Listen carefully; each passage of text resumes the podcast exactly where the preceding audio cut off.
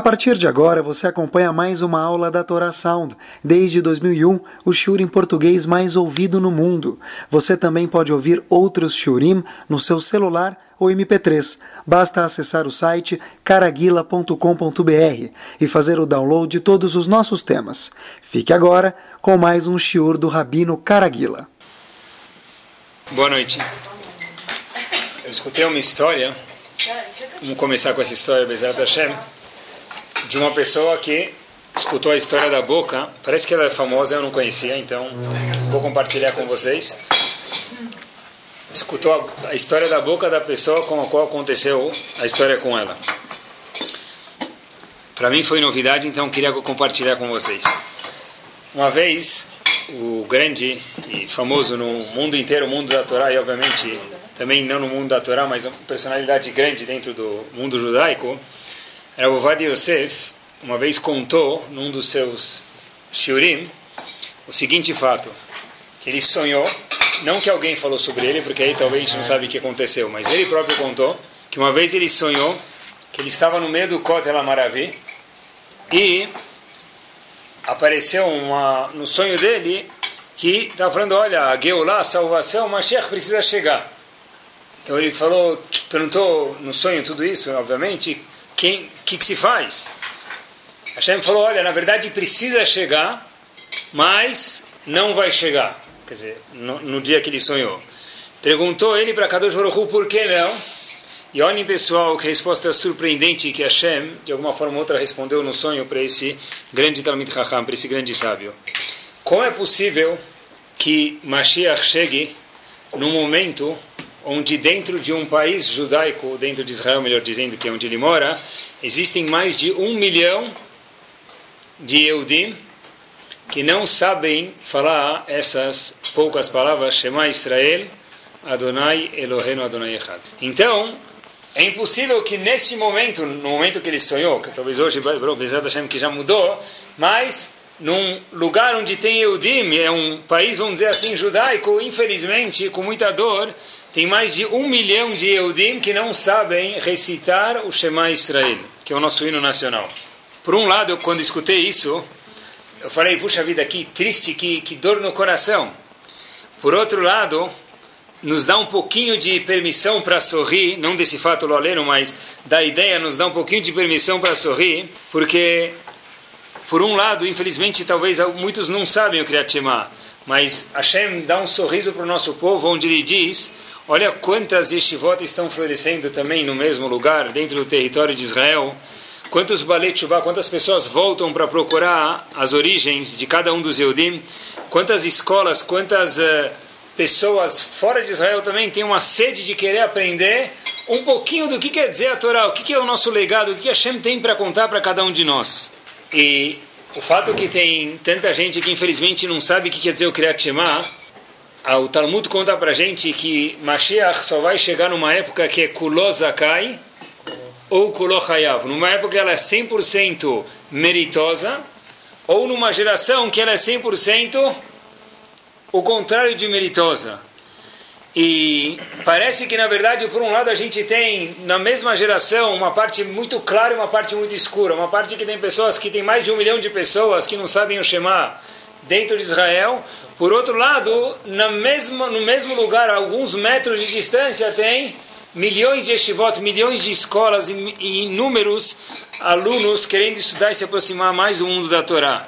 Talvez estive pensando, essa é a nossa geração, é Kulozakai, por um lado, toda meritosa com momentos de pessoas que querem se aproximar da Torá, Infelizmente, por outro lado, que é Kolosakai, que tem também muitas pessoas que estão distantes dos centros da Torá e não tiveram ainda a oportunidade de se aproximar e conhecer a doçura da Torá. Isso faz a gente poder sorrir e falar, puxa, porque, olha, essa época que Hashem estava falando, que é o mamacho fim dos dias.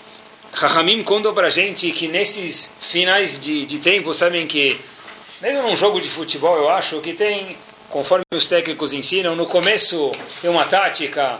Se está 2 a 1 um e meu time precisa virar para 3 a 2 precisa virar o jogo, então eles vão usar outra tática. Se está no segundo tempo, falta 10 minutos para o fim do jogo. Então, é o vale tudo. Vamos tentar, mesmo que a gente tome mais um ou dois gols, é melhor a gente. Já perdemos o jogo de qualquer jeito. Então, dependendo de que horas, que momento do jogo está, existe uma tática diferente.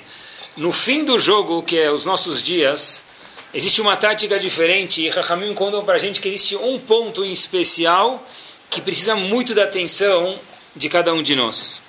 Gostar da Torá, pessoal, do estudo da Torá é indispensável para que a pessoa possa cumprir as mitzvot e entender o que Hashem quer da gente. Sabem que o Arachai Makadosh, um dos comentaristas que viveu há relativamente pouco tempo atrás, do Marrocos, ele conta para gente que se as pessoas soubessem quanto a Torá é doce, as pessoas nunca iam conseguir se desconectar da Torá. O problema é que a gente não sente a doçura da Torá. Mas se a pessoa conseguisse estudar direito com afinco e uma vez sentir o gosto da Torá, a doçura da Torá, a pessoa nunca ia querer mais se distanciar. Isso nos traz à memória uma história que ela ficou recentemente famosa. Eu conto para vocês porque eu li ela num livro, e é um livro que só escreve histórias que foi comprovada. Então, um aluno foi para o gigante da nossa geração, que já tem quase, Baruch Hashem, 100 anos de idade, Rav Steinman, Shlita, e falou para ele, olha, eu tenho uma pergunta que eu quero perguntar para ele, mas como que vai chegar até ele? Então ele falou para o rabino dele, olha Rav, eu queria que você me levasse para o Rav Steinman, que eu queria fazer uma questão para ele, uma pergunta que eu tenho. O rabino falou, tudo bem, eu vou conseguir um horário e vou te levar lá. Aí o aluno falou para o rabino dele o seguinte, olha, quando a gente estiver perguntando, quando eu estiver perguntando alguma coisa para o Steinman, eu só vou lá se o senhor não me interromper. O rabino falou, como assim? Ele falou, esse é o deal. Eu vou lá, se você me interromper, aí eu não quero ir. O rabino falou, tá bom, se é para o bem geral da nação, então eu aceito.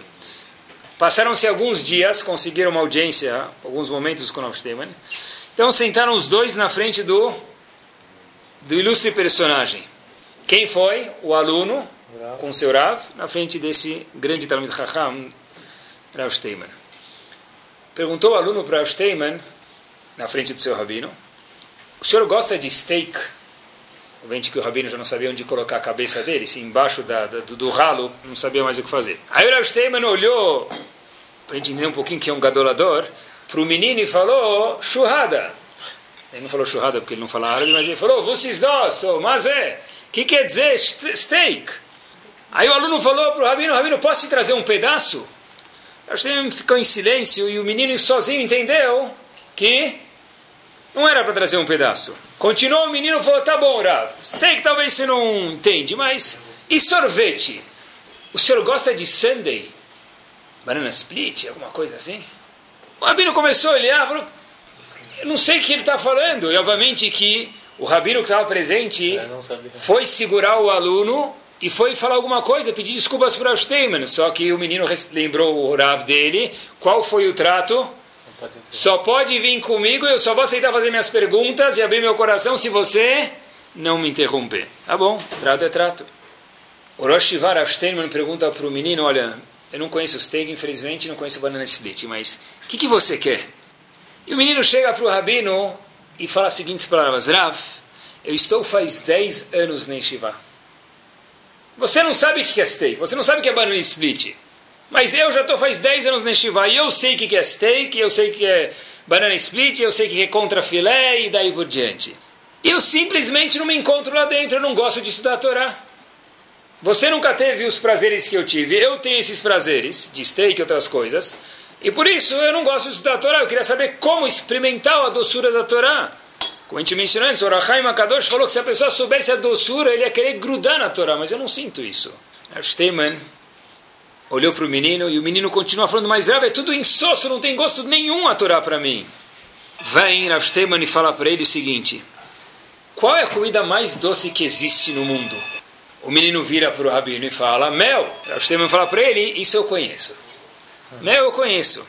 Pergunta Rav Steinman para o menino, é possível que algum jovem, qualquer ser humano no mundo fale que ele não, é, não acha que o mel é doce? O menino vira para o rabino Fala, como assim? Pergunta o Rabino de novo. É possível falar que o mel é amargo? O aluno logo diz, é impossível o mel ser amargo. O mel não é amargo, Rabino.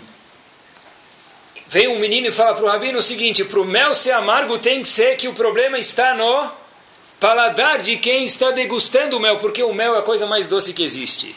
Rashteman falou exatamente a mesma coisa, meu querido. A Torá é a coisa mais doce que existe no mundo. Eu não conheço o steak, não conheço o banana split, mas vou contar uma coisa para vocês. Se a pessoa acha que o mel não é doce, o problema está no paladar dele. Se a pessoa não sente o gosto da Torá, se a pessoa não consegue se aproximar da Torá, disse Rav o problema está na boca da pessoa, no paladar da pessoa. Especificamente, no que a pessoa fala. Se a pessoa não se cuida do famoso Lashonará, e a gente vai ver, ou palavrão, mas a gente vai, vai se conter só hoje, é Lashonará, então, de fato, o mel ele é doce, mas você não vai sentir o gosto porque você está com resfriado, está com dor de garganta. A Torá ela é doce, seu Yehudi é doce, mas você não vai sentir isso por quê? Porque está com problema no que, que você fala. No final dos dias, Ramin contam para a gente, pessoal, que é a época que a gente está vivendo, a pessoa tem que se cuidar em especial com o quê? Com o que cuida, o que fala, o que a pessoa fala em hoje específico sobre Lashonará. Lashonará a gente vai definir um pouco melhor, mas a priori é que a pessoa fala mal, pejorativo, de uma outra pessoa, falar de uma forma pejorativa de um outro Yehudi. Hafetz Chaim traz um machal, ele conta que uma vez tinha um Yehudi que precisava de uma cirurgia. E ele nunca ia conseguir ter um médico muito chique que só sabia fazer cirurgia, o melhor médico, porque era muito caro. Então a pessoa não tinha acesso a isso. Então diz o Hafetz Chaim uma parábola que quando ele conseguiu ter um contato com esse médico, o médico estava de férias e foi justo para a cidade onde o paciente morava. Então o paciente esbarrou no médico e falou: Olha, eu não tenho meios para chegar até você, até a cidade grande, mas na minha cidade, que eu estou, está de férias, eu queria saber se você podia entrar no hospital, me doar um dia das suas férias e me operar. O médico fala: Tá bom, eu vejo que você está de uma forma bem precária e é para salvar a tua vida, eu vou doar um dia do meu serviço para você. O único problema é que eu não tenho meus aparatos de cirurgia. Tá bom. Disse ele falou, mas não tem problema, tem como resolver isso. Como que se resolve isso? A gente pega emprestado. Então estava na melhor sala do hospitalzinho lá da cidade pequena, onde o médico estava fazendo turismo. O melhor médico do planeta com os aparatos o quê? Emprestados. Que aparatos que tinham de cirurgia na sala? Aparatos enferrujados. Naquele momento, o paciente falou: Olha, o melhor médico com aparato enferrujado, o que, que vale? Nada.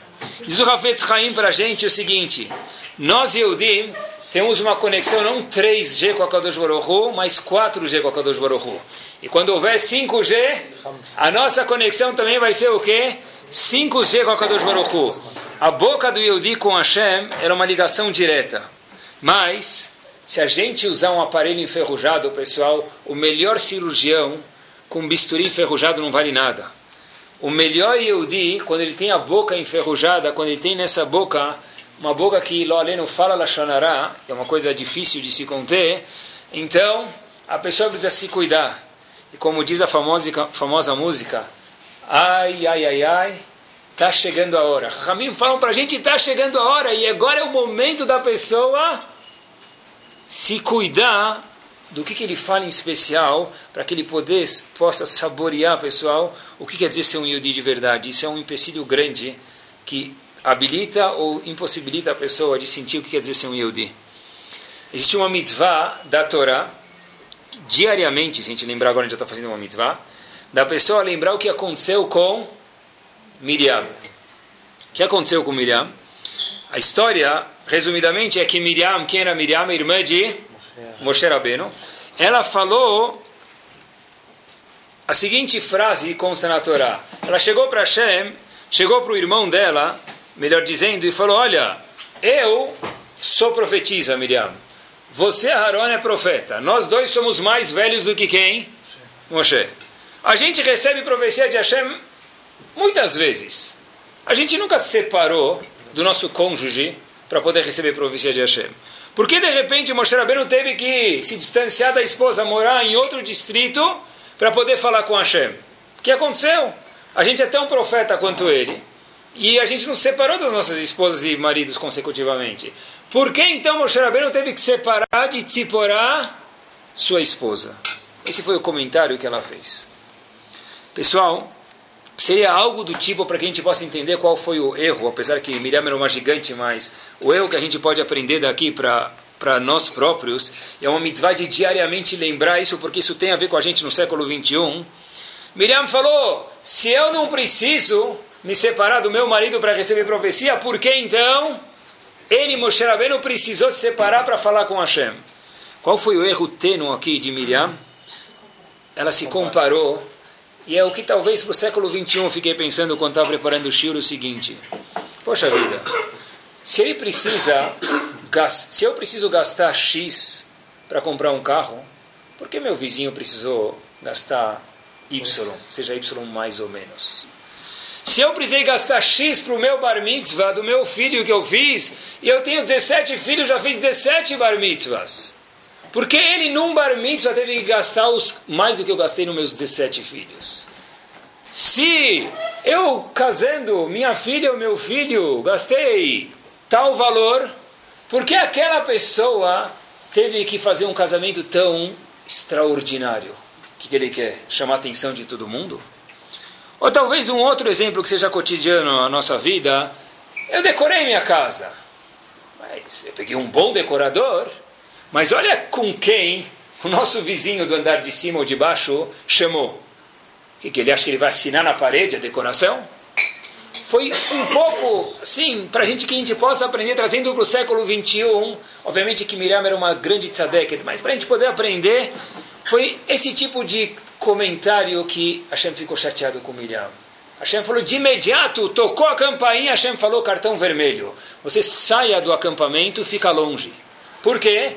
Porque o erro aqui foi que Miriam falou: se eu sou assim, porque ele ou ela precisa ser diferente? Porque Moshe Rabbeinu precisou separar onde ficou faltando ela entender que Moshe Rabbeinu também era um profeta. Ela era mais velha do que ele. Porém, Moshe Rabbeinu o quê? Era um profeta que tinha conexão com a Kadosh Baruch Hu 24 horas por dia, 7 dias por semana, 12 meses por ano. E ela e Aaron tinham momentos específicos, isso ela esqueceu. Mas o erro foi de se comparar e de começar a fazer esse tipo de observação. Talvez até aqui a gente já conhecia, mas eu comecei, pessoal, a olhar um pouquinho melhor a história. Quem falou Lashon Hara de Moshe Rabbeinu, então? Miriam, existe uma mitzvah, repito, de todos os dias lembrar esse fato, uma mitzvah da Torá. Igual comer matzah em Pesach, igual de colocar tefilin, igual jejuar em Yom Kippur. Pessoal, olhem que interessante. Quem fez Moshe Rabbeinu nascer? Tá bom, o pai e a mãe dele, obviamente, é Kadosh Baruch Hu, tem razão. Mas, vou me explicar um pouquinho melhor. No Egito, tenta imaginar a situação, todo mundo sendo escravizado. Muito, a situação era muito ruim. De repente, um indivíduo que era o líder da geração falou o seguinte: olha, para que ter filhos para doar esses filhos na mão dos egípcios? É melhor fazer o quê? Não ter filhos. Quem é esse, esse senhor, essa pessoa? O pai de Miriam. O pai de Miriam falou para ela, falou para si próprio: eu não vou mais morar com a mamãe, porque se eu tiver um filho, esse filho vai cair na mão dos egípcios, vai morrer. Ok. Miriam convenceu seu pai, Amram, pai que também é pai de Moshe Rabbeinu, a ter casar de novo. Por que, que ela falou para eles? Olha, você é pior do que o faraó. Porque o faraó decretou que os homens morressem. Talvez um, algum menino vai conseguir salvar. Você está decretando que os homens e as mulheres nem, nem vão nascer, porque está separando da mamãe. Então, quando Amram escutou isso, ele casou de volta com Yocheved e teve quem Moshe Rabbeinu. Quer dizer que se não fosse o conselho de Miriam, pode ser que Moshe Rabbeinu nem ia nascer. Mais ainda, tá bom, ele nasceu, mas o final não foi o final de Hollywood. Colocaram ele no cestinho, Moisés, por isso que a gente chama aquele carrinho de crianças Moisés. Colocaram ele naquele cestinho e trach, onde foi? Para a água. Morrer. Com as outras crianças iam morrer. De repente, Batia, por, entre aspas, coincidências, estica a mão e pega Moshe Rabbeinu. Mas Moshe Rabbeinu, que era um mini Moisés, não queria comer nada. A mesma Miriam, que é irmã dele, o que, que fez? Falou, olha, puxa vida, eu tenho uma moça para amamentar esse menininho. Que era a moça? A própria mãe de Miriam. Quer dizer o seguinte, ela fez Moshe Rabbeinu nascer porque ela deu a dica para o pai dela, porque ele já tinha separado da esposa. Ela foi lá depois que ele nasceu e alimentou ele, porque senão ele ia morrer de fome. Quer dizer, pessoal, quem Mamash deu vida para Moshe Rabbeinu? Quem fez ele nascer? Miriam. E mesmo assim, quando ela falou uma frase fora da hora, Hashem falou, cartão vermelho para você. Daqui, pessoal, eu comecei a aprender comigo mesmo quanto grave é Lashonará. Mesmo que eu ajudei alguém a vida inteira, mesmo que fui eu que fiz ele nascer, mesmo que eu dei sustento para ele, o que, que eu fiz para ele? Muitas coisas. Ainda assim, se eu falar alguma coisa pejorativa contra a pessoa, nos olhos de Akadosh Baruch naquele momento a pessoa merece um cartão vermelho. É algo grave demais. Está vendo um segundo ponto? Passaram-se 40 anos no deserto. A gente viveu lá 40 anos no deserto. E nos dias calor de São Paulo, agora a gente está dias muito calor, a pessoa fala, não aguento sem ar-condicionado. Mas ainda ele não aguenta sem água. Como se vive no deserto sem água, pessoal? Não se vive. E como que a gente consegue água no deserto? Qual é a torneirinha que solta água para a gente no deserto? A torneirinha é chamado Hoje a gente pega um, vai no supermercado compra água Minalba. Como chamava a água que vendia no deserto? Miriam. Você vai lá, que fonte é? Miriam, só tem uma, não tem concorrência, você pode vender o preço que você quiser. A única fonte que havia, a única distribuidora de água que havia no deserto, quem era? Era a fonte de água Miriam, cristalina e pura. Agora prestem atenção, por que eu falo isso? Porque o Talmud conta pra gente que havia água no deserto Beer, o poço que andava junto com o poço no, de, no, com o povo no deserto por 40 anos, só estava lá no mérito de quem? Miriam. De Miriam. De repente, chega Miriam, e o que, que ela fala? Uma palavrinha fora da hora para Moshe Rabbeinu. Quer dizer, ela, ela deu a luz para Moshe Rabbeinu, ela cuidou de Moshe Rabbeinu. Ela cuidou do povo por 40 anos no deserto. De repente, no meio do deserto, ela fala uma palavra não, fora da hora, um lachonará, melhor dizendo. O que acontece? Hashem fala, vai embora daqui. Em português bem claro, vai daqui. Por que vai daqui? A razão é, pessoal, que Lachonará é tão grave, mesmo que você é o gerador de cuidar de um povo inteiro, dar água para o povo no teu mérito, ainda assim, nada disso ajuda contra um Lachonará. Uma vez eu vi uma frase, uma pessoa muito inteligente falou que escutei isso talvez um ano atrás, que o nosso problema, e certeza não, no, na geração que a gente está e no momento final que a gente está, no fim do túnel, como a gente mostrou faz pouco tempo atrás, mais um milhão de Eudim que não sabe falar o Shema Estrela, esse é o final dos dias, é Kulozakai ou Kolochayav, uma geração que a gente tem estivó de um lado e pessoas que infelizmente são completamente ignorantes do outro, não tiveram a possibilidade de saber o que é um Yehudi, ser um Yehudi. Se um grande pensador o seguinte, o nosso maior problema não são os Eudim com os árabes, estava falando sobre dentro de Israel, mas acho que se aplica fora também. O nosso maior problema não são os Eudim com os palestinos, não são os Eudim com outros governos. O nosso maior problema, disse esse político de Israel já faz algum tempo atrás, são que os outros Eudim não conseguem se entender com outros Eudim mesmos. Quando um Yehudi não consegue se entender com outro, quando um Yehudi não consegue se entender do outro, um Yehudi consegue não um, controlar a boca quando ele vê alguma coisa que é diferente dele, mas por que ele faz essa lahai? Mas espera aí, de novo, foi isso que Miriam falou, por que Moshe Rabbeinu e não eu? Isso é Lashonará. Mesmo a gigante Miriam, mesmo uma profetisa, mesmo aquela que cuidou de Moshe Rabbeinu, foi cartão vermelho. Pessoal, o problema não é Yehudim com Goim, isso, isso não depende da gente, depende de Akadosh Baruch Hu. Hashem que manda, a gente vai mandar o que, Hashem quer que, que pensem da gente, o que deixem de pensar, a gente precisa se comportar bem, o resto vem de Hashem. Porém, o que, que Hashem pensa de nós, isso sim depende da gente. Por que é tão grave falar no Hashanah? Por que, que é cartão vermelho? Talvez tenha outras averotas que são um cartão amarelo, tem outras averotas que ficam um minuto sentado no banco. Por que Lashonará foi que Miriam ficou sozinha no deserto, abandonada, sozinha, lá longe do acampamento? Por que isso? Talvez, pessoal, a resposta seja a seguinte. Por Hashem, nós que somos pais, a gente pode entender isso um pouco melhor. Imaginem, alguém vai falar mal de um de nossos filhos e a gente escuta. Não falou pra gente. Alguém pega, imaginem só vocês, alguém, a pessoa está andando em algum lugar e ele escuta que alguém falou, ele não sabe nem se é verdade, alguém falou mal do meu filho ou da minha filha. Como a pessoa sente? Sai do sério. Talvez esse seja o mesmo problema a gente tem que lembrar que cada Yehudi, independente de onde ele esteja, isso são contas entre ele e Hashem, ele é um filho de Hashem. Quer dizer, no momento que eu falo mal de outro Yehudi por qualquer razão que seja, se, se enquadrar em Lashonará, Eu estou falando mal e o pai da criança, quem é o pai da criança? Kadosh Baruch está escutando. Ele vai ficar chateado e é cartão vermelho. Não é porque Hashem fica bravo, é uma consequência natural isso.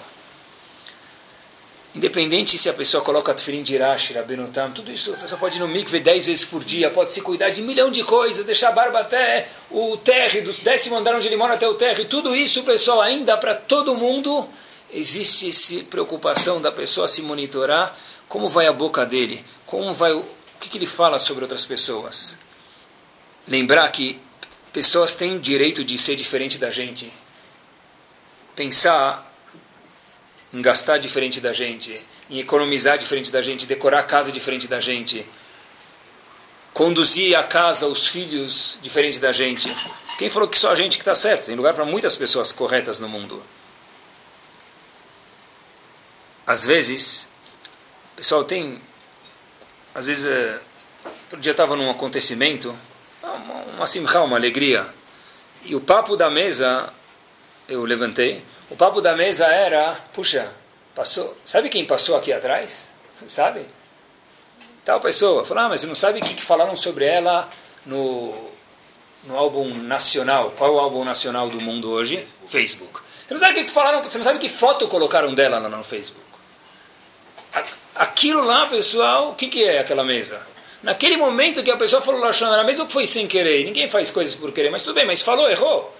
Sim? Naquele momento, aquela mesa era igual uma mesa de avodazar, uma mesa de idolatria. A pessoa que fala Lashon é grave, é cartão vermelho. Esse não tem que ser o papo do, do, do, da pessoa vai na festa, não tem o que fazer, está tá demorando para servir a comida, então ele decide falar das pessoas. Fala de outra coisa. O pessoal sempre costuma dizer, não fala das pessoas, fala de coisas, não fala de pessoas. Agora você não vai falar de falar de coisas, quer dizer, falar da casa da pessoa, não ganhou nada também. né? Mas falar da roupa da mulher da pessoa, não ganhou nada, são coisas, mas não liga a sua boca a falar de coisa, de, de, de pessoas. Desvincula isso, fala, tem tanta coisa, tem tanta. O tem gente que fala, oh, eu não quero falar de pessoas, fala, sabe essa mulher, olha que. Não pode falar de mulher, nem de homem. Então fala, olha o que essa coisa fez. Não ganhou nada. Mas tem que é um costume isso e é, é árduo mesmo a pessoa se acostumar a não falar de outras pessoas. Eu vi um dado curioso quando estava pesquisando para o Shiur. O Hafetz Haim conta para a gente, no livro dele de Lashonará, que Lashonará se enquadra tanto se a pessoa fala alguma coisa mal do outro, pejorativa, ou se ela escreve. Escrever também é Lashonará. Eu li essa Lahá quando estava na Yeshiva, já faz alguns, talvez 20 anos atrás, estava nos Estados Unidos, em Baltimore, eu li essa Lahá. Então eu sempre entendi que essa Lahá é o quê? Alguém manda uma carta para o amigo, falando mal do outro, esse é Lashonará. Mas eu acho que o Havetz Haim estava falando muito mais do que isso, e hoje em dia eu entendo essa Lahá muito bem. Pessoal, eu vi uma pesquisa, e caiu como uma luva no shiur, para o shiur de hoje. No mundo, o uso do Facebook, uma pesquisa que fizeram de números científica, o uso de Facebook no mundo desceu 2%. Fizeram pesquisa. De um ano para outro? Sim. Porém, por que isso? Porque eles viram que Facebook perde tempo, tá bom? Mas não é o ponto do Shiro hoje. E o que me interessa é quanta fofoca rola, acontece e se passa dentro desse Facebook. Porém, o Brasil Brasil não, o Brasil é diferente. O Brasil subiu 208% o uso do Facebook. Quer dizer, no mundo inteiro abaixou 2%. No Brasil, só abaixou 2%. No Brasil super desenvolvido, subiu 208% o uso do Facebook. Pessoal, quando eu vi isso, eu falei, uau, Hafetz Chaim Gadolador foi isso que ele quis dizer. Não pode falar Lachonará. E para hoje, século 21, você que mora no Brasil, que subiu 208% o uso dessa. Não vou nem falar o que, que é isso. Puxa vida. Cuidado! Cuidado! Vamos comentar agora sobre essa pessoa. Meu amigo, é melhor comer Big Mac, dois hambúrgueres, alface, queijo molho especial, cebola picles e um pão com gergelim. Muito melhor. Facebook, ele está querendo. Big Mac é melhor. Ah, então a solução é comer Big Mac? Não, é não falar Lachonará e não comer Big Mac também. Quem não tem Facebook pode comer Big Mac? Pessoal, tem papos que se enquadram em Lachonará. E a gente gosta no nosso estilo de ser prático. A gente tenta, Bezerra Hashem. Aquele papo que não leva a lugar nenhum, nunca levou, é o mesmo papo que a bisavó falou, infelizmente às vezes o bisneto está falando. Você viu a máfia da Kashrut? Né? Parece a Avenida Praça Nossa. Você viu a máfia da Kashrut? Isso é Lachonará. De novo, se eu falar da, se eu tenho um pool para mudar isso, se alguém tem esse pool, Hazak Baruch, Hazak Veametz, levanta, enfim, com a espada no chão, vai trabalhar. Mas se você não tem, se você não, a maioria das pessoas que reclama é que não fazem nada. É aquele negócio, o cara pega o bizer lá, senta lá, a barriga dele me, me chama e me levanta a barriga seis metros, dá aquela batida, oh, pega o bizer e fala, você viu o máfia do cachorro? Pode ser em árabe ou em. Isso é Lashonará. Isso é, é, é cartão vermelho para gigante Miriam que ajudou o povo, pessoal. E por isso existe uma mitzvah de diariamente lembrar o que aconteceu com Miriam, porque é um teste muito difícil. Pessoal, outro dia, uma pessoa, já faz tempo, qualquer coincidência é mero acaso. Outro dia uma pessoa chegou, já faz tempo isso, e falou a seguinte questão, Rabino, você soube o que aconteceu no mundo dos investimentos, no mundo das aplicações? O que aconteceu? Ele falou, olha, aconteceu tal negócio e tal coisa aconteceu que não deu certo. E teve um grande fashla, um grande furo aqui. Eu falei, uau, puxa vida, as pessoas foram prejudicadas? Ele falou, as pessoas que eu conheço, o Baruch Hashem, não foram prejudicadas. E eu queria te contar uma coisa. O que, que você escutou, Rabino? Eu falei, não escutei nada, Baruch Hashem, não escutei nada sobre isso. Ele falou, vou te falar uma frase que eu quero que você saiba. Eu falei, o quê? As pessoas falaram que tal pessoa foi desonesta. Eu acho que essas pessoas têm que ter vergonha na cara. Eu falei, por quê? Ele falou, olha, eu posso falar isso porque eu não estava metido em nada nesse negócio. Então eu falei, então, bom assim, quer dizer, não, ele falou, não tem nenhum envolvimento econômico. Ele falou, porque eu sei pessoalmente quem estava envolvido e eu sei que as pessoas que foram envolvidas nisso lidaram com ele de uma forma mil por cento honesta. Eu falei, então como estão falando? Ele falou, quem fala procura assunto para falar, mas não tem nenhuma base de verdade. Quer dizer, você viu o que aconteceu com tal pessoa? O pior é que a pessoa que fala nem viu de verdade. Se vê, tem que ver se pode falar porque ela achou ou não é. Mas a maioria das vezes quem fala nem sabe o que está acontecendo. É falta do que fazer, pessoal. Cozinha algum doce, coloca pipoca na cabeça para pular. Estuda um pouco de Torá, enche a cabeça com alguma coisa produtiva. Vai fazer curso de Tai Chu Chuan vai aprender a fazer gourmet, culinária, bater, faz alguma coisa, vai dormir. Para de falar mal dos outros. Primeiro ponto é a pessoa não se comparar, pessoal. Começou a comparar, infelizmente pode gerar lachonará. O segundo ponto é o seguinte. Acho que tem outro ponto que sem querer, ou gera a pessoa falar lachonará, talvez por querer ou sem querer, é o seguinte. O Cohen Gadol usava oito roupas, que era o avental dele. O Cohen não Gadol, normal, vamos dizer assim, standard, não era modelo extra lux, ele usava quatro roupas, que esse era o vestimento dele. Cada roupa, diz o Talmud para a gente, que ela era um perdão para algum tipo de haverá. Cada uma das oito roupas que o Cohen Gadol usava era um perdão para alguma haverá que o povo poderia cometer. A Gemara no Tratado de Zvahim, na página 88b, diz o seguinte: o que interessa é só uma roupa, por isso que eu vou mencionar só ela. Havia um meil, o meil era uma túnica que o Kohen Gadol usava, ele tinha uns sininhos embaixo. Então esse meil era uma, um perdão para o quê? Obviamente, qual o shur de hoje, não precisa ser muito raham, para lembrar que ele é Lashonará. Quer dizer, o Kohen Gadol usar o meil, isso por si só já ajuda a perdoar o pecado de quem fala Lashonará. Não quer dizer que liberou geral, mas, se a pessoa falou, o mail ajuda a passar liquid paper, borrar, apagar o erro. Por quê? Diz o Talmud algo fantástico. Yavodavar shebekol veichapel, veichapel lakol.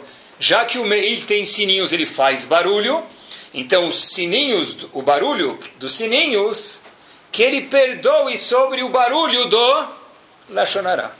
De novo, qual a frase que o Talmud usa? Yavodavar shebekol, que vem algo que faça barulho, e perdoe um ato barulhento. Qual ato barulhento? Lashonará.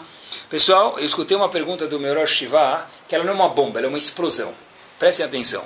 O Meil, que é a túnica, tem sininhos, ela faz barulho. Então, por conseguinte, ela tem que perdoar sobre um ato barulhento. Qual ato barulhento? Lashonará. Horrível a comparação, aparentemente, com todo respeito. Lashonará não é barulhento. Se você quer saber quem está falando Lashonará, ele chega do outro lado do, da pessoa, bate nas pernas do outro, fala, ih, chuf, não, aí já começou.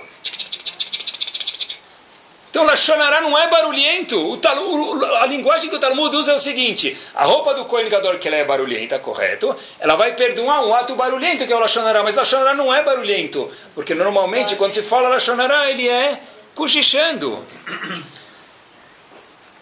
Pessoal, olhem que bomba. Meu Rosh falou o seguinte: o Talmud não está falando para a gente que Lachonará é barulhento ou não. Isso você pode gravar quantos decibéis e gravar, não é isso que o Talmud está falando para a gente. O Talmud está explicando para a gente por quá, why, por que alguém fala Lachonará. É o seguinte, é o seguinte, os sininhos do Meil que fazem barulho vão perdoar sobre um ato barulhento. Não que quem fala Lachonará fala, faz de uma forma barulhenta, mas quem fala Lachonará, ele quer ser barulhento. Tradução da seguinte forma: a pessoa quer aparecer. Ele quer aparecer? Então, já que ele quer aparecer, qual o jeito fácil de aparecer? Derrubar todo mundo. E aqui 20 pessoas. Qual o jeito fácil de aparecer? Esse não presta, esse não serve, esse não vale nada, tá, tá, tá. Quem sobrou? Gadolador, eu. Fácil. Então, o que quer dizer Lachonará? Olha o que, que o Talmud diz. Olha que fantástico, preciso o Talmud como sempre. O barulho do Meil, da roupa do Kohen Gadol, os sininhos, o barulho que os sininhos causam, vai perdoar sobre um ato barulhento. Qual ato barulhento? Lachonará. Pode ser cochichando, mas é que a pessoa quer aparecer. Pessoal, é o seguinte. Sempre tem pessoas que têm algum comentário para fazer em qualquer ocasião. As pessoas às vezes podem, não é que não pode perguntar num shiur, Deus me livre, não é essa a ideia, mas termina o shiur, está no meio do shiur, a pessoa ah, tá, sempre tem algum comentário para falar, mesmo que não tem nada para dizer. Tem pessoas que têm o dom de falar muito e e ao mesmo tempo não dizer absolutamente nada. Em outras palavras, é o abacaxi na cabeça. Eu preciso aparecer. Sabem que quando eu escutei isso, lembrei, Ravolbe, Zecher Tzadik Vekadosh de Brachá, no livro dele, Leishur, fala que é uma avodá, é um trabalho íntimo da pessoa, das midot da pessoa, escutar alguma coisa e saber ficar quieto. Não dá um comentário. Não é sempre que precisa comentar sobre aquilo. Alguém te contou uma piada, ri. Não precisa falar. É. Depois ele ri meia hora. Acho que alguém já me contou essa piada um pouco diferente. Não é assim. Fica quieto. A pessoa às vezes precisa comentar para aparecer. E uma das formas de aparecer falando na Shonará, porque eu derrubo todo mundo, assim eu apareço. Pessoal, qual o remédio para a pessoa não falar Lashonará? Um dos remédios é a pessoa melhorar a boa autoestima dele, como para muitas outras mitzvot. Prestem atenção. Badu, como não sei, isso é testado e comprovado. Uma pessoa que produz, uma pessoa que está em crescimento pessoal, ela tem muito pouco tempo para falar mal dos outros.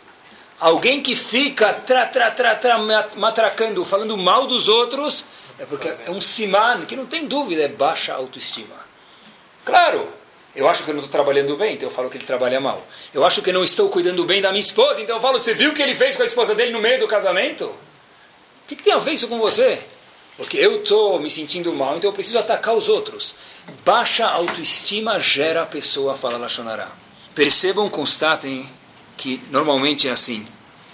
Pessoa que tem boa autoestima, está em estado de produção, não precisa falar mal dos outros.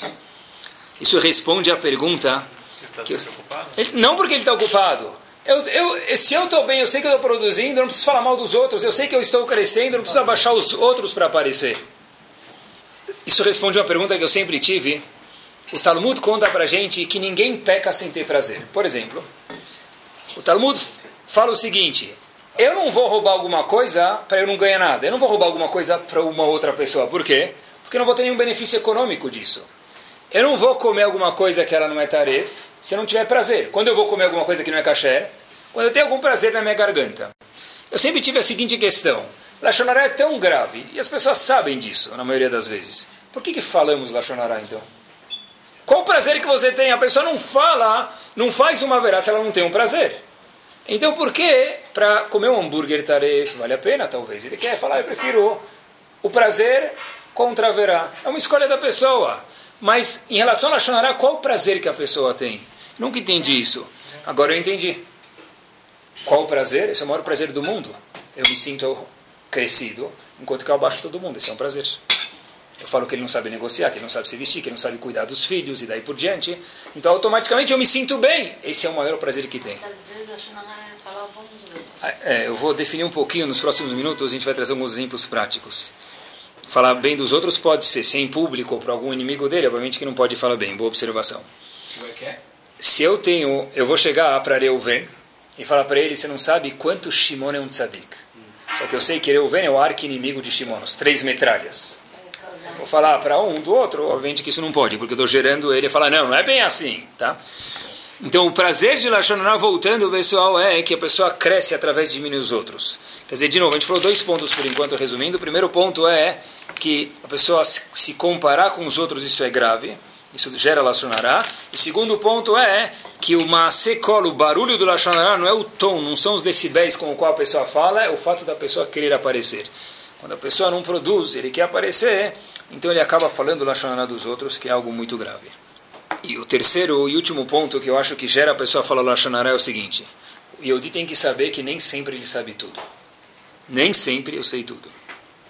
Uma vez, tinha uma pessoa foi dar uma palestra em algum lugar e não era Tisha B'Av, mas se, quando ela mirou um dos participantes da palestra do público, ela viu lá o dia de Tisha B'Av na cara dela. Tinha um participante na palestra que era a cara de Tisha B'Av. Cara fechada, parecia um, um, muro de pedra. A pessoa e não ria, não sorria, não, não tinha nenhuma atitude para a palestra. Então, o orador, que era uma pessoa de muito bom tato, falou: Olha, puxa vida, Talvez você, querido Shimon Levi Odá, nome da pessoa que for, que é tudo menos Shimon Levi obviamente, falou para ele o seguinte: olha, talvez você foi forçado para vir para cá, você não queria estar aqui, talvez teu, tua esposa, teu marido te mandou vir para cá, alguma coisa aconteceu e você está triste. Eu sinto muito que você teve que vir escutar a palestra. Estou muito sentindo por você. Estou vendo pela tua cara que o negócio está preto mesmo. Aí essa pessoa vira para o orador e fala o seguinte: Vou te contar uma coisa.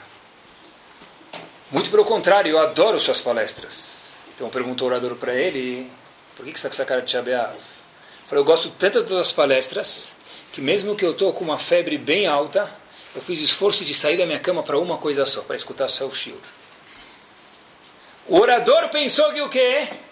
Razito tinha aqui um corban na frente dele, coitado, um cara de triste. Onde na verdade a história verdadeira que tinha por trás é o quê?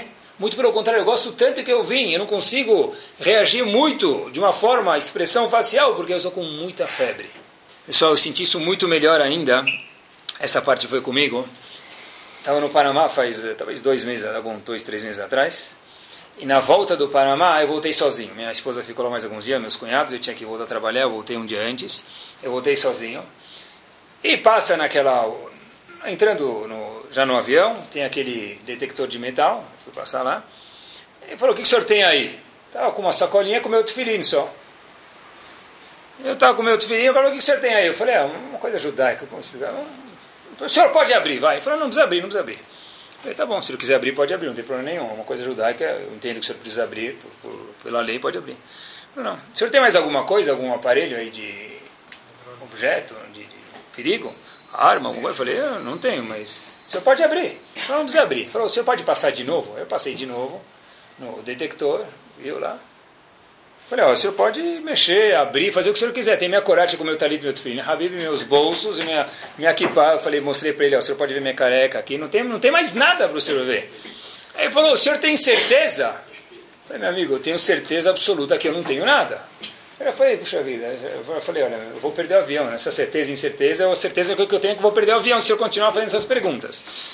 Aí ele falou, pela última vez, você tem certeza que você não tem um objeto aí perigoso ou não? Eu falei, certeza absoluta. Falou, vamos lá, Abra o seu, o seu negócio religioso. Eu abri. E pessoal, dentro do meu tefilim, já explico por que eu tenho um alicate.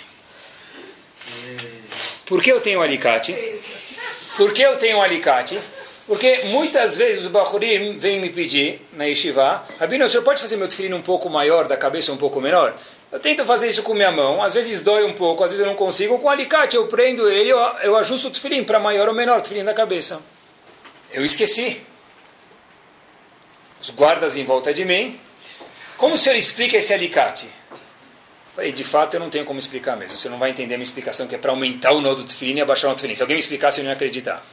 Aí ele pegou o alicate, tinha um cesto lá de coisas perigosas, jogou lá dentro e falou, go, pode ir. Pessoal, quem estava certo, ele ou eu? Certeza que ele. Nem sempre a gente sabe tudo. Quem tivesse me olhando lá, o que, que ia falar? Ah, barbudo contrabandista. É, o Bin Laden foi no barbeiro e ficou bonitinho aí. Foi tentar passar com um alicate lá, ele ia destruir o avião. Não é? Obviamente que quem ia falar isso, certeza, tinha mil por cento de razão. Porém, ele estava errado ao mesmo tempo.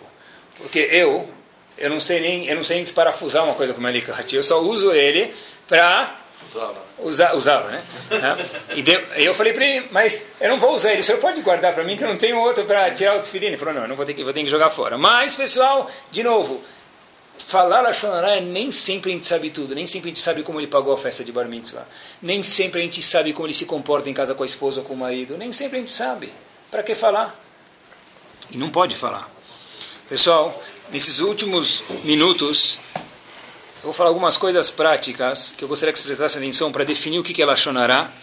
E o mais bárbaro de tudo é que nós temos dentro da nossa Torá, isso é um motivo de oba-oba mesmo, de alegria, eu de saber que nós somos, eu acho, que é a única religião que tem um código de leis do que, que se pode falar e o que, que se não pode falar. Não é protejam as baleias, não é ONGs, não é, olha, não fale mal do outro. O que quer dizer falar mal do outro? A gente tem, o Hafetz Haim compilou, baseado no Talmud, centenas de leis no livro dele, Shmirat Alashon, do que, que pode falar e o que não pode falar. Isso é um, isso é um motivo para eu de colocar um babador. Que religião que tem uma coisa dessa, pessoal? Que lindo. Fatos, mesmo que são verdade, se eu falo de uma forma difamatória, é proibido.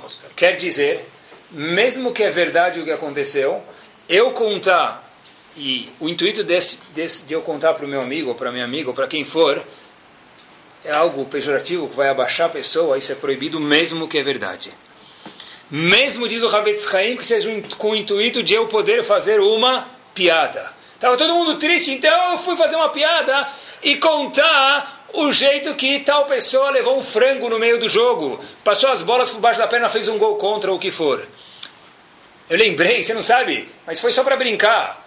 Ele é Cohen, foi com a meia furada fazer brincato com Anim. Todo mundo riu, pronto, alegrei. Alegrar as pessoas é uma mitzvah. Sim, é uma mitzvah, mas não através de falar Lashonara. Mesmo através de fazer piada, pessoal, isso é assur, é proibido, é categoricamente proibido. Às vezes a pessoa fala o seguinte, olha, mesmo que a vítima, entre aspas, estivesse presente, eu também teria falado isso. Isso não diminui o Lashonara, fica Lashonara igual. Eu falaria mesmo na cara dele. Isso só mostra que a pessoa que está falando é cara de pau, só isso. Mas mitam Lashonara por Lashonara continua sendo igual. Às vezes as pessoas perguntam, o Ravetz Haim pergunta isso, posso falar mal de alguém sem falar o nome? O Ravetz Haim pode. Só se ninguém nunca vai saber quem é. Por exemplo, eu falo, tem uma pessoa que fez um gol contra, ninguém sabe quem é.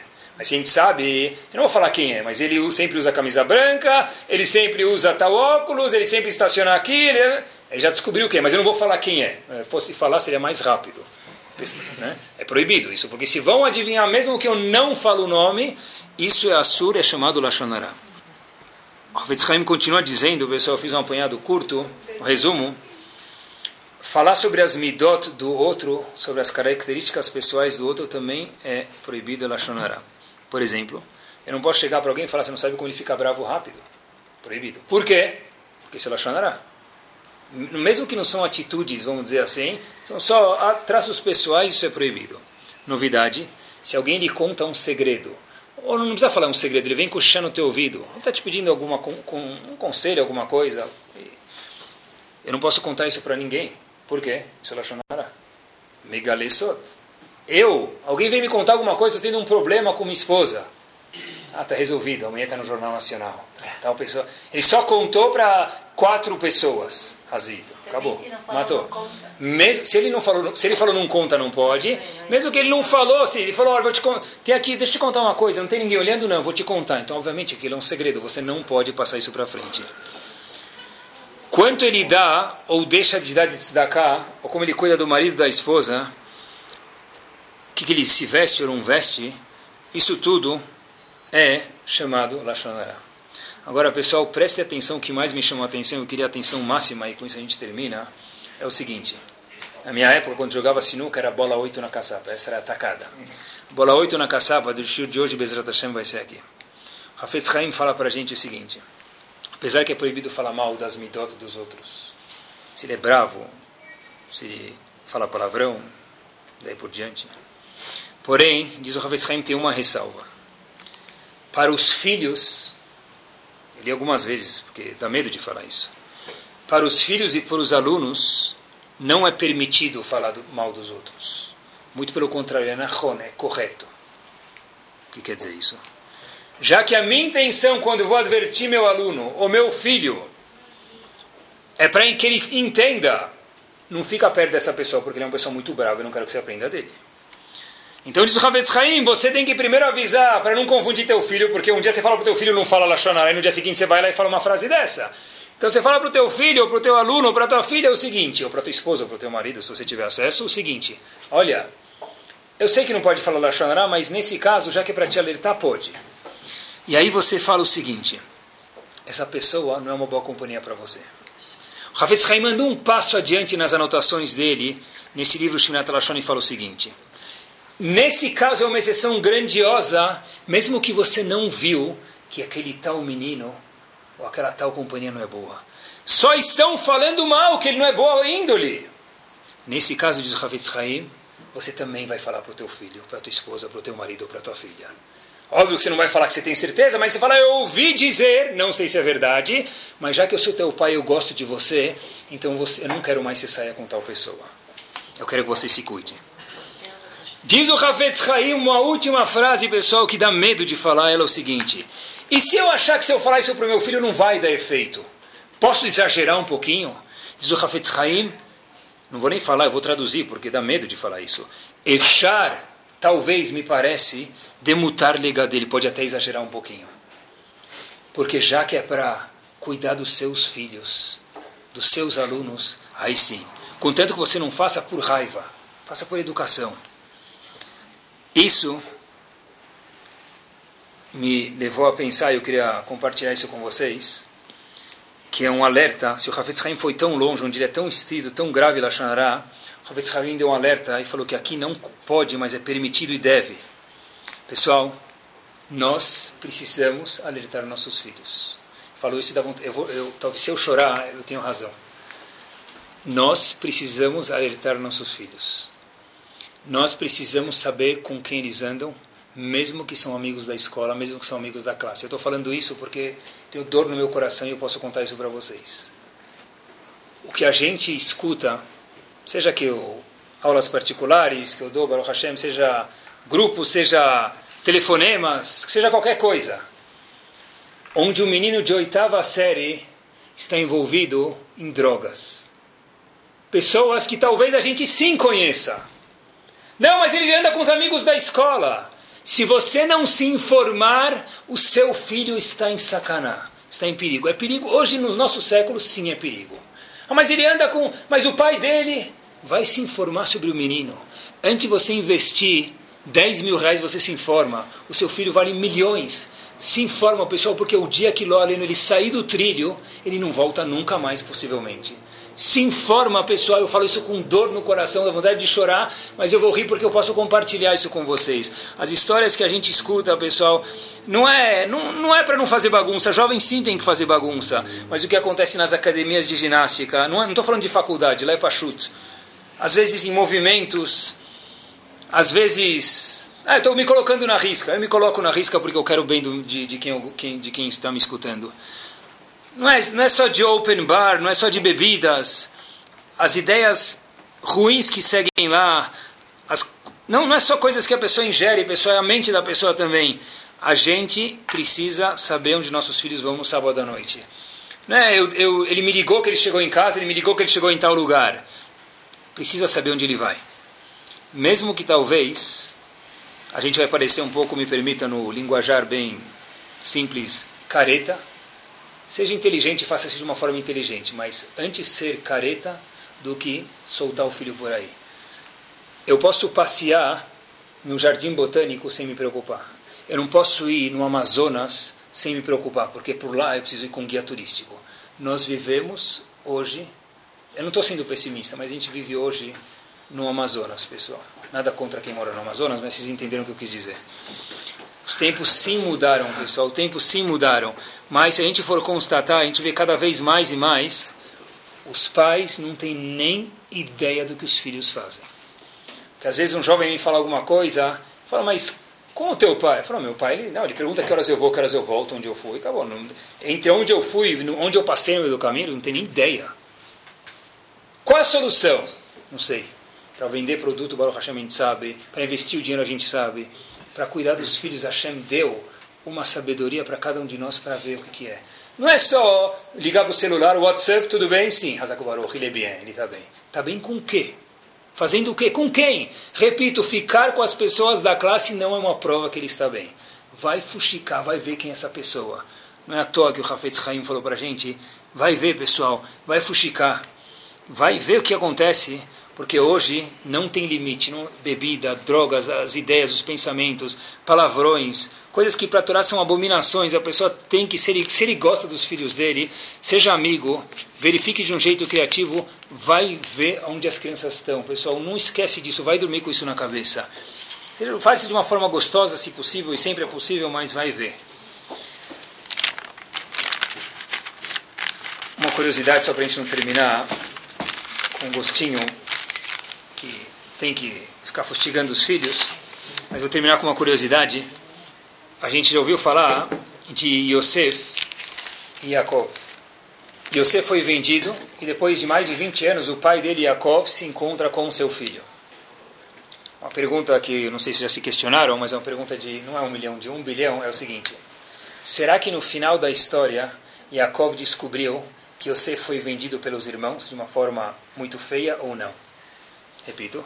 Será que no final da história os, os irmãos venderam Yosef?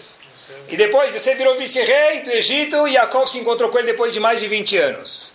Ele abraça o filho fica feliz. Será que Jacob descobriu que Yosef foi vendido pelos irmãos, foi parar no, na prisão, em outra prisão, e foi maltratado até virar vice-rei ou não?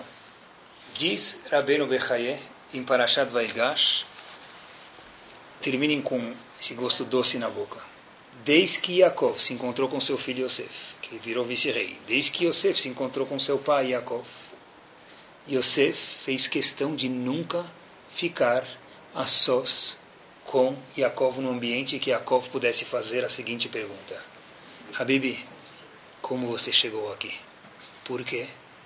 Porque Yosef temeu que ia chegar um suspeita, um cheiro queimado de Lachonará Portanto, apesar de não ter visto seu pai por 22 anos, ele abraçou ele em público. Ele ficou com ele quando tinha mais gente do lado, quando tinha mais guardas, quando tinha mais irmãos.